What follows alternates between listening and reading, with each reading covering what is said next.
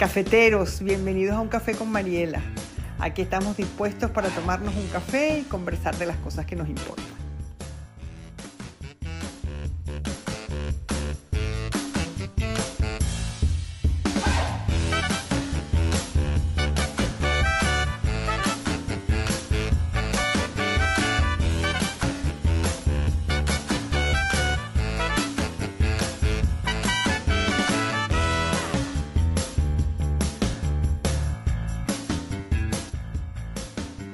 Hoy tenemos un tema súper interesante. Mm, Voy a esperar un poquito más antes de, de empezar, pero vamos a hablar de, de las relaciones intermitentes.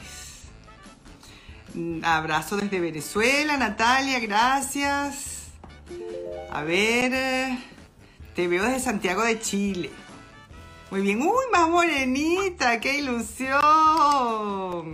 A ver, ya me contará después qué tal le parece. Y ahí veo otra cara conocida. Ya no cara bam bam bam bam, que sé muy bien quién es.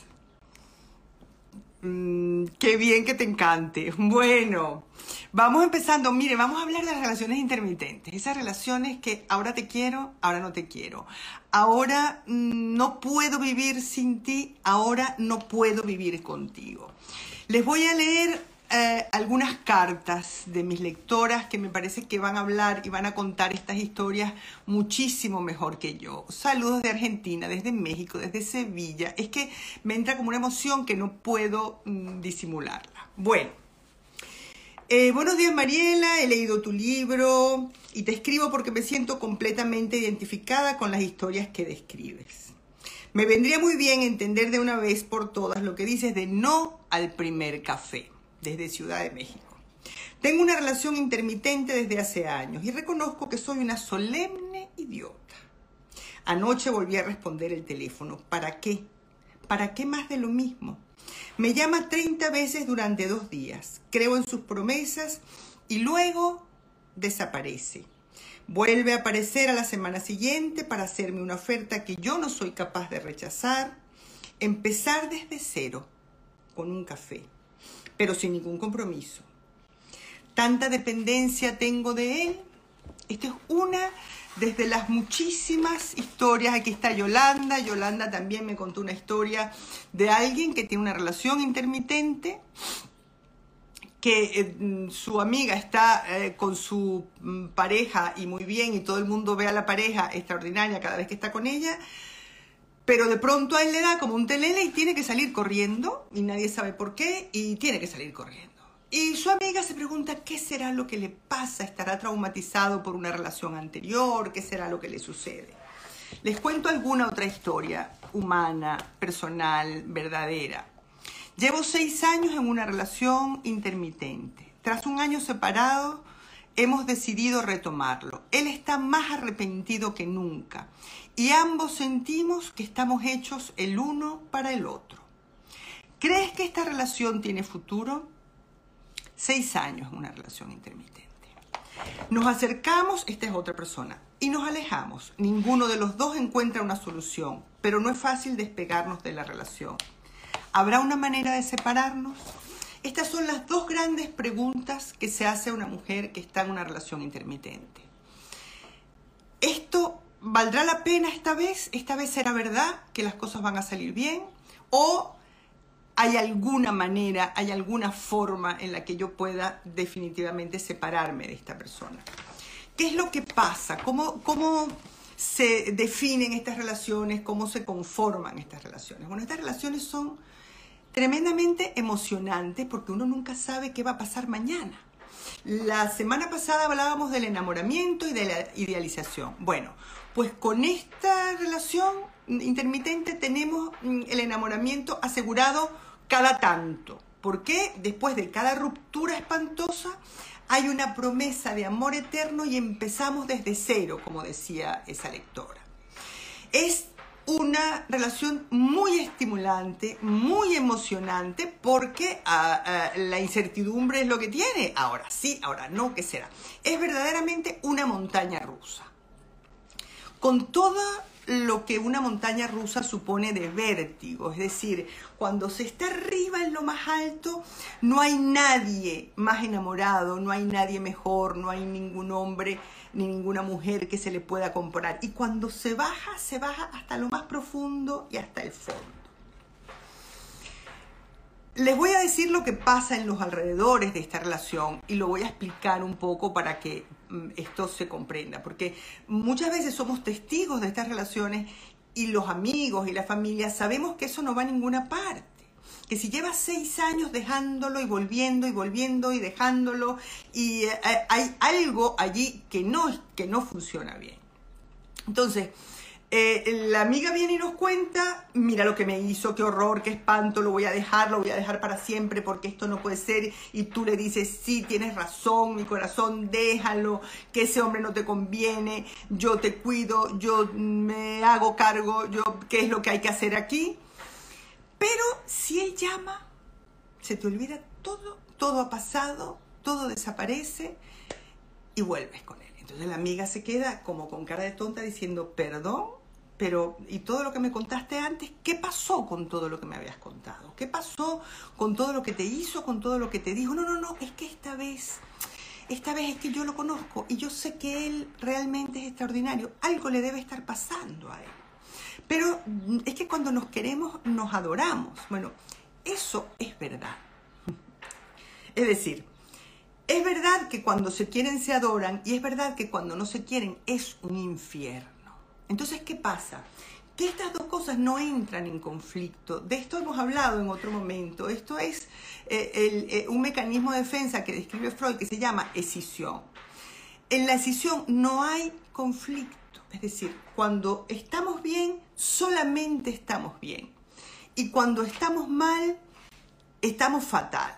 Entonces, em, cuando estamos bien, em, vamos a empezar desde cero, vale la pena continuar con esto, estamos hechos el uno para el otro, eh, esto vale la pena, se hace una apuesta a futuro, una apuesta mm, que tiempo después se olvida. ¿Y por qué? Porque se niega todo lo demás. Entonces, ¿por qué son incómodos quienes están alrededor de esta relación. Porque cuando uno está en la parte más alta de la, de la torre, de la montaña rusa, cuando uno está en el subidón del enamoramiento, de la felicidad, de lo extraordinario y de lo maravilloso, y alguien viene a recordarnos la otra parte, ahí sí nos obliga a entrar en conflicto. ¿Verdad? Porque, porque eh, el mecanismo este funciona siempre y cuando el, eh, es como si fueran dos canales de televisión diferentes. Entonces, en un canal de televisión están pasando una película de amor romántico, así de mm, morirte de amor, y en la otra están pasando una película de terror. Entonces, eh, pues cuando tú estás en un canal, estás en un canal y no estás en el otro. Y tus amigos que están viendo las dos películas simultáneamente te están diciendo, oye, que esto es una película de terror, que no te confundas en aquel canal que en aquel canal de la película de amor y la película romántica te va a durar poco tiempo, ¿no? Eso no es lo que permanece y eso no es el, eh, corazón de la, relación, ¿verdad? Sino que, eh, mm, que no se te olvide la película de terror. Entonces, este mecanismo funciona siempre y cuando estén esos dos canales separados, distintos, como si fueran dos líneas paralelas que no se tocan y no se conocen. Entonces, en la medida en la que viene alguien de fuera a recordarte la película de terror, pues no te interesa. Y empiezas a alejarte y a separarte de tus amigas, de tu familia y de cualquiera que te recuerde cuando estás en la película de romántica mm, los aspectos terribles de la película de terror. Entonces, hay varias preguntas. ¿Por qué se vuelve? Se vuelve primero porque cuando se está en la película de, terror el dolor es tan fuerte de la separación, de la despedida, del haber apostado tantas veces a esa misma carta. Em, de decir, bueno, esta vez tiene que funcionar porque he apostado tanto a esta carta que no lo puedo abandonar en este momento. Eh, y, uno tiene esa ilusión y esa esperanza de que esta vez sí va a funcionar, porque lo otro es quedarse solo, quedarse triste, quedarse, sentirse abandonado. Y eso mm, es muy duro y eso supone un duelo, que es lo que posponemos cuando regresamos a esta, a esta relación. Entonces, es como que la vida te plantea, bueno, mira, tienes dos caminitos. O una montaña rusa, yupi, con el amor de tu vida, con la luna de miel, con el retomar lo maravilloso, o un duelo. Bueno, pues hay que tenerlo muy claro para elegir el duelo. O sea, hay que tener muy claro todo el camino anterior y todo lo que se ha sufrido antes para uno eh, decir, bueno, mira, eh, lo, sano es atreverme finalmente a atravesar el duelo por algo que, estoy, eh, que me está consumiendo. Sobre todo que estamos perdiendo tiempo. O sea, no solo perdemos tiempo, perdemos Mm, dignidad, perdemos amor propio, perdemos amigas, perdemos familia. ¿Qué ganamos? Ganamos emoción, ganamos omnipotencia, ganamos excitación, ¿verdad? En esa disyuntiva entre o entras en duelo y te despides y sufres y lloras y te quedas sola, o tienes al amor de tu vida que ahora sí está bien arrepentido y ahora sí te va a querer. Bueno, pues el, si, si, planteamos la disyuntiva de una manera así tan plana y tan simple, pues está claro que queremos el amor maravilloso y extraordinario, ¿no? Eh, alguien me preguntaba hoy, alguien me hacía hoy una pregunta que es muy pertinente. ¿Qué pasa con la autoestima? Es muy interesante porque esta persona me decía, porque a veces uno con su propia autoestima hace lo mismo. A veces me siento que soy, mm, bueno, la reina de Saba, estupenda, extraordinaria, guapísima, maravillosa, y a veces me siento una cucaracha horrenda, que no valgo nada, que no sirvo para nada, que esto es horrible, que esto es espantoso. Bueno, ¿qué es lo que pasa? Para poder entrar a la película romántica, ¿verdad? Al lado alto de la... Ah, de la... Mm, ¿Cómo hago? Perdón, para acabar con una relación intermitente. Si ya estamos legalmente divorciados y mi esposo no se quiere ir de casa. Bueno, eh, eso lo contesto después, eh, Ligia, porque me parece una pregunta importante que ya leí y que me parece que es una pregunta central. Bueno, para poder volver desde la película de terror a la otra, hace falta tener una autoestima no alta disparatada. Una autoestima de yo puedo con esto, yo voy a cambiar a este hombre, este hombre va a cambiar, yo voy a poner toda la carne en el asador y esto va a salir adelante y yo sé que esta relación vale la pena y yo lo sé y como lo sé lo voy a luchar y lo voy a trabajar, etc. Entonces, eh, ahí la autoestima es altísima es altísima, porque además él te devuelve que tú eres maravillosa, que tú eres la mujer de su vida, que él no puede vivir sin ti y que él está dispuesto a todo porque, porque sigan juntos, ¿verdad? Claro, cuando pasamos a la otra película, la autoestima se queda por los suelos. Pero no empezamos con una autoestima por los suelos, empezamos con una autoestima loca, disparatada, mm, confundida, que se cree eh, lo que no es, que con una autoestima de capita, eh, que, cree que puede, una super autoestima, que cree que puede transformar la realidad. Y eso no, no es posible. O sea, el otro es quien es. Y eso también es una cosa muy importante de saber y de reconocer. Yo en Mujeres Malqueridas hablo de no pedirle peras al olmo. O sea, el olmo no tiene la culpa de que le pidan peras. O sea, si tú me pides peras, pues muy bien, gracias, pero yo soy un olmo, como mucho te voy a poder dar sombra, pero peras no voy a poder darte. Lo siento muchísimo, pero peras no voy a poder darte. Te puedo dar sombra solamente. Entonces, si tú quieres eh, sombra, te puedes quedar aquí. Sombra a lo mejor significa eh, sombra sin compromiso. A ver, esta pregunta decidimos continuar en negatorio. Bueno, eh, entonces, eh, si ya conoces a una persona, esa persona es como es. También es de una autoestima disparatada pretender que lo vas a poder cambiar o pretender que el amor, solamente por amor, alguien puede transformarse en alguien que no es. Si una es como, pues no sé, si es como la estatura, es como el color de la piel o el color de los ojos. O sea, si tú me quisieras tendrías los ojos azules. Bueno, pues mira, no, te quiero muchísimo, pero tengo los ojos marrones y, y es lo que hay. Así que o me aceptas con los ojos marrones y tú te preguntarás por qué aceptas a alguien con los ojos marrones si tú lo que estás buscando es uno con los ojos azules o al revés, me da igual. Eh, pero esto es lo que hay. Entonces, esta idea de que vamos a poder cambiar al otro en el regreso, en esta nueva oportunidad, en esta nueva subida de la, de la montaña rusa, eso es lo que nos habla de una autoestima disparatada. Y eso es lo que nos hace suponer que le estamos pidiendo peras al olmo, que estamos esperando que el olmo en algún momento, por puro amor, termine por darnos por, por, amor o por arrepentimiento o porque se dé cuenta de lo mucho que lo queremos y lo mucho que hemos dado por él, se dé por vencido y entonces termine por darnos pera. Lo más probable es que no te las dé. Lo más probable es que no te las dé.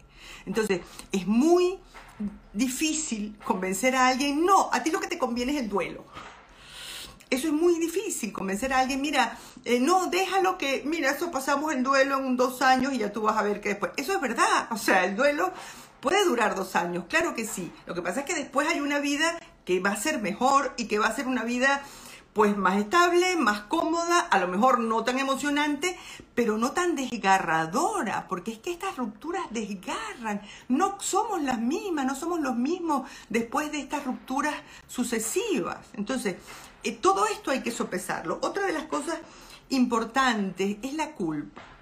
Generalmente, lo que yo he escuchado es que nosotras solemos culparnos de lo que pasó, de la ruptura, de las rupturas sucesivas, no es que yo soy muy celosa, no es que yo soy no sé qué.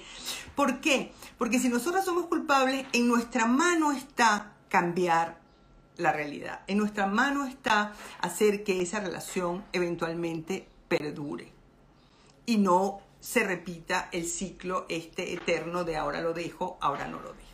Entonces, Ligia me hizo, eh, hasta aquí mi exposición, Ligia me hizo una pregunta muy interesante. Es, le he dicho que se vaya y no se va. A lo mejor hace falta algo más que decírselo. A lo mejor hace falta verdaderamente hacérselo saber, hacérselo entender. Dices en tu pregunta que ya están legalmente separados. A lo mejor necesitas ayuda de tu familia, de tus amigos o de una autoridad competente que de alguna manera ponga orden en la situación. Porque ¿para qué se va a ir él? Si él tiene su vida por otro lado y está cómodo en casa, ¿para qué se va a ir? No, no tendría ah, ninguna razón. Ay, que, que te vayas.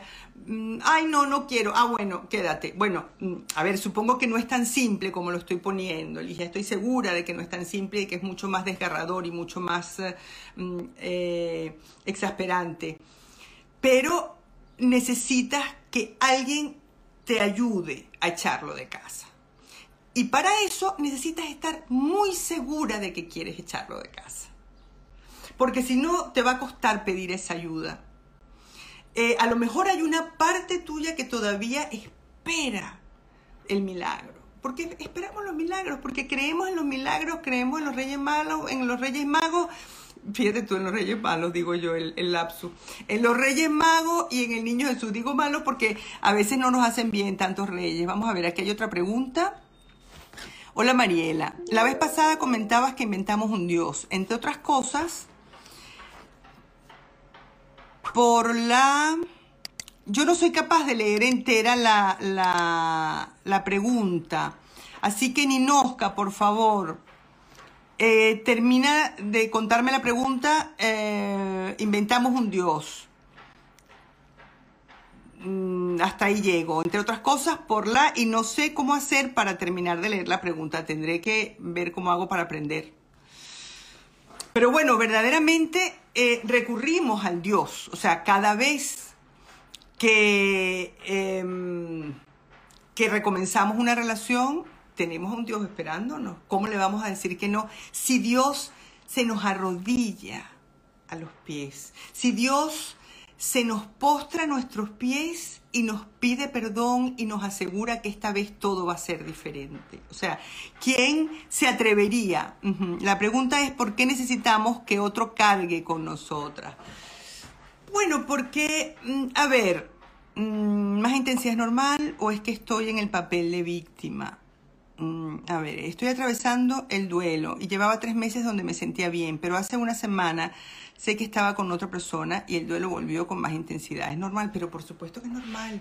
Llevas muy poco tiempo de duelo y saber que está con otra persona te parte el corazón. Es normal, es normal y que te duela un horror y que, mm, eh, o sea, claro que es normal, es muy poco tiempo y el duelo tiene esta habilidad hasta que pasa, esta habilidad, no estabilidad, sino esta habilidad de que a veces un detalle nimio lo renueva como si estuviera empezando desde cero.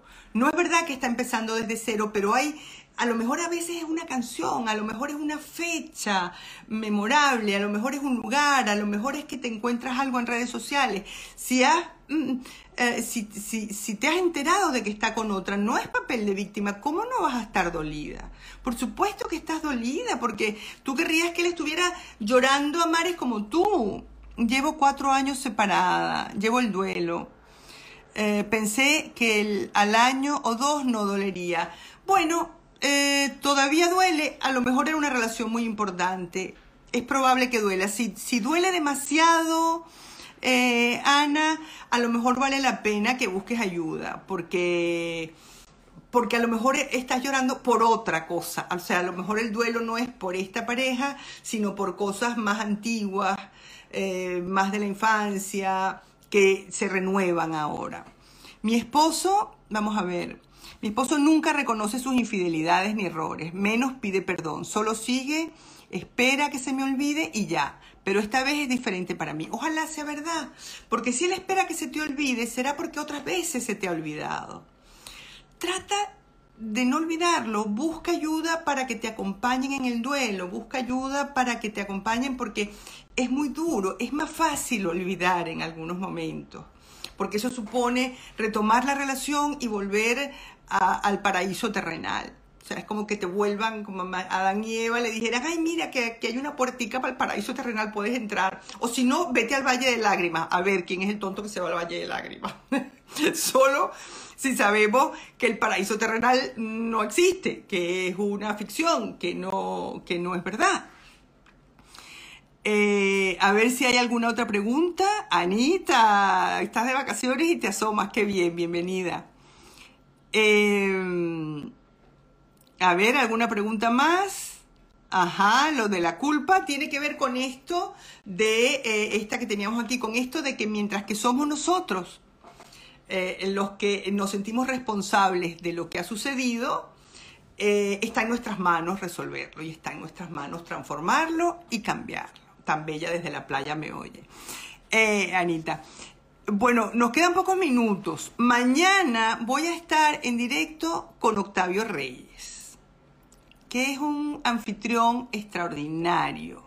En una relación que se pelea mucho, se desaparece tres días y no reconoce sus faltas de respeto, pues mira, eh, mm, no sé si eso es una relación.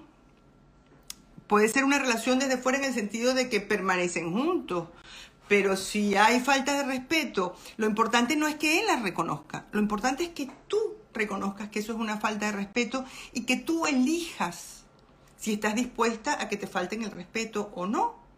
A cambio tendrías que pasar por un duelo, por una despedida, por una separación. Pero es que esas faltas de respeto seguramente no van a cesar. Y lo que suele suceder es que van a más. Eso es lo, lo, lo peligroso de estas cosas, que van a más. Bueno, les contaba que mañana voy a estar con Octavio Reyes. A las 8 de la noche hora Madrid, 2 de la tarde Miami, Caracas. No se lo pierdan porque Octavio es un anfitrión extraordinario que tiene unas seguidoras que hacen unas preguntas interesantísimas y le sacamos muchísimo jugo. Eh, cada día va peor, Indira. Seguro que cada día va peor. Entonces, quien se tiene que preguntar eres tú, no él, porque él hace lo que le parece y eso es su problema. Él ya se lo tendrá que hacer mirar por su cuenta si le parece. Si te pierde y, le, y, y, se da cuenta de que ha perdido a alguien valioso, tendrá que preguntarse qué fue lo que pasó, qué fue lo que hizo mal. Pero ahora eres tú quien tendrías que preguntarte. Nosotros ya lo peleamos. He tratado de evitarlo, pero no lo quiero más conmigo. Sus faltas hacia mí ya pasaron el límite, como me dijo en el correo, sí y aún no se va de la casa. Por eso, Ligia, yo creo que tienes que buscar ayuda para que alguien te ayude a echarlo de casa. No a pedirle que se vaya, sino a echarlo de casa, hacerle sus... Uh, busquen a Octavio como Reyes Octavio, arroba Reyes Octavio. ¿Qué opinas de una persona que te lanza un vaso de agua encima? ¿Es agresivo? Bueno, mira, es un falta de respeto, a menos que sea que hace mucho calor y que te esté ayudando a refrescarte, es una falta de respeto y eso no se hace. Eso no se hace. Eso es una falta de respeto. Eso es, eso es humillante. Eso no se hace. ¿Cómo eliminar esas ilusiones de que esa persona regrese? Bueno, eso es muy difícil. Eso es muy difícil de, eliminar. Eso um, eh, hay que trabajarlo, porque la esperanza, lo que uno sueña es que vuelva y que vuelva con amor renovado, porque uno hace todo lo que está en sus manos y se resiste como, como mm, gata panza arriba para no entrar en el duelo. Las solteras a menudo nos preguntamos, ¿por qué no aparece un hombre que me guste y quiera comprometerse? Mira, eh, yo creo que eso tiene que ver con los tiempos. Hay una autora o una socióloga que yo sigo, que se llama Eva Jones, que escribe mucho sobre ese tema, sobre cómo en este momento los hombres no se comprometen y cómo y todo lo que eso supone en el hombre y todo lo que eso supone en la mujer. O sea que además de todos los elementos psicológicos o psicoanalíticos que yo de los que yo podría hablar, hay efectivamente un signo de los tiempos. Hay algo que tiene que ver con un aspecto sociológico de las relaciones, con un aspecto cultural. En este momento lo extraordinario y lo maravilloso es tener muchas muescas en el revólver, es tener muchas parejas, es ir de una a otra. Pareciera que todo el mundo um, está a nuestra disposición y es muy difícil um, sustraerse a todo eso. Bueno, los quiero mucho y nos vemos el miércoles que viene en nuestro próximo café. Bueno, llegó la hora de despedirnos. Gracias por acompañarme en este café y nos vemos en el próximo. Este espacio ha sido posible gracias a mis cómplices Corina Michelena y al Cubo.